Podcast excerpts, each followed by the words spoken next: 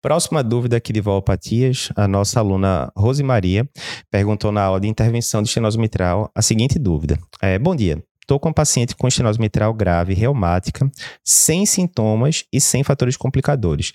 Nesse caso, eu devo esperar para indicar intervenção na paciente? Boa pergunta, Rose. Então, ó, vamos lembrar, né? Você está com estenose mitral, estenose mitral, a principal etiologia é reumática, de fato. Então, você está lá com a paciente, geralmente é mulher, né? Geralmente é ali terceira, quarta década de vida, vamos dizer, uma mulher de 30 anos com estenose mitral importante.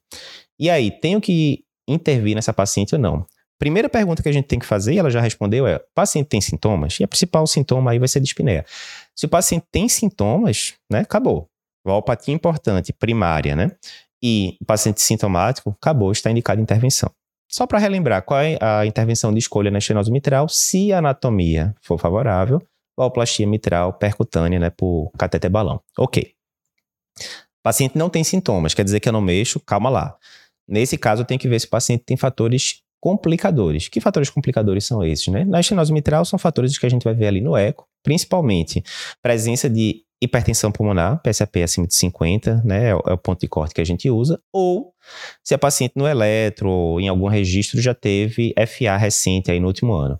Teve FA que surgiu aí no último ano, ou tem uma PSAP muito alta, isso são considerados fatores complicadores esses pacientes evoluem de forma pior e pela diretriz da SBC você vai indicar intervenção para esse paciente, é, mesmo que não tenha sintomas. Aqui, Rose já disse, paciente não tem sintoma, a paciente não tem sintomas e não tem fator complicador. Isso quer dizer que eu vou deixar ela em tratamento clínico, correto? Só um instante. Aí a gente tem que ver o seguinte: será que essa paciente realmente não tem sintomas? Não, não tem, Eduardo. Acabou de dizer, paciente é sintomática. Pois é. Mas o que acontece muitas vezes em paciente valvopata é o seguinte: você pergunta lá, né, Dona Maria, Dona Maria, a senhora está cansando, né? Como é que está aí o dia a dia? Sentindo palpitação? Em algumas valvopatias, tipo estenose aórtica, né? Teve é, desmaio, tá com dor no peito? Não, doutor, não teve nada disso. Isso garante que o paciente é, verdadeira é verdadeiramente assintomático? Não obrigatoriamente. Porque muitas vezes esses pacientes se autolimitam. Como assim, Eduardo? Digamos que Dona Maria, que tem estenose mitral, digamos que ela subia antes três andares de escada para chegar no, no trabalho dela. E ela não cansava, um, dois anos atrás.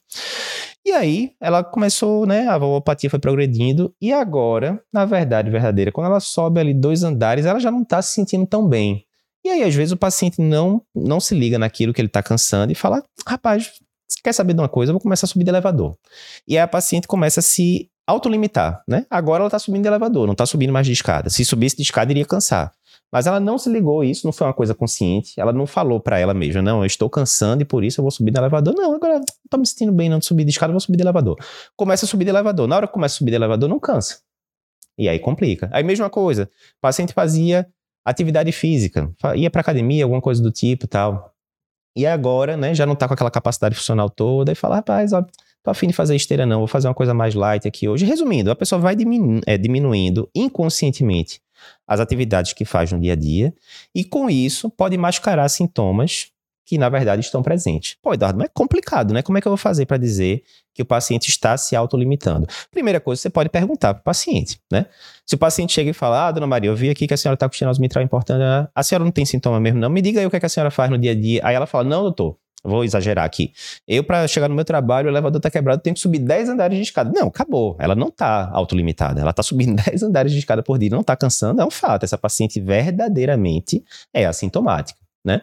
Então, você pode perguntar ali quais são as atividades do dia a dia. Aí, mas vai que a paciente fala, não, tô realmente, eu não, nunca fiz atividade física, é, trabalho em casa hoje em dia, home office. Ah, qual é a atividade que a senhora faz? Não, raramente eu subo lance de escada, né? Caminho ali para pegar meus filhos no colégio e tal. Ou seja, essa paciente pode ser, sim, que ela tenha sintomas e esteja ali, né, se autolimitando. Nesse caso, quando você quer saber se o paciente está com sintomas escondidos ou não, qual é um ótimo exame que você pode fazer, né? Tanto na estenose aórtica quanto na estenose mitral, etc. Teste ergométrico. Por quê?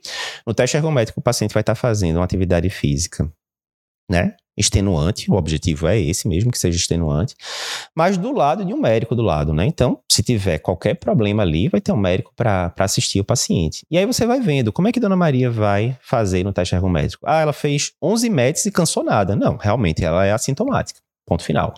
Não, na verdade, chegou ali segundo estágio do teste ergométrico, Dona Maria falou, doutor, pare que eu tô cansando muito. Pronto, essa paciente não é assintomática, ela era uma falsa sintomática, ela tem sim sintomas, e por ter estenose mitral importante, está indicado a, está indicada a intervenção. Eduardo, esses esse teste ergométrico que eu vou fazer no paciente com estenose mitral importante, como é esse caso aqui que a gente colocou, ou com estenose aórtica importante, sem sintomas, etc, é, etc. Eu posso fazer em qualquer canto? Não é o ideal. O ideal é que você faça, primeiro, com um operador, um médico muito experiente, né, que tem experiência de paciente com cardiopatia estrutural, etc. Segundo, o ideal é que seja feito dentro de um hospital, porque se tiver um edema agudo de pulmão, alguma coisa do tipo, né, você não está desassistido numa clínica pequenininha, longe de tudo, enfim. Mas é isso. Você tem um paciente com estenose mitral importante.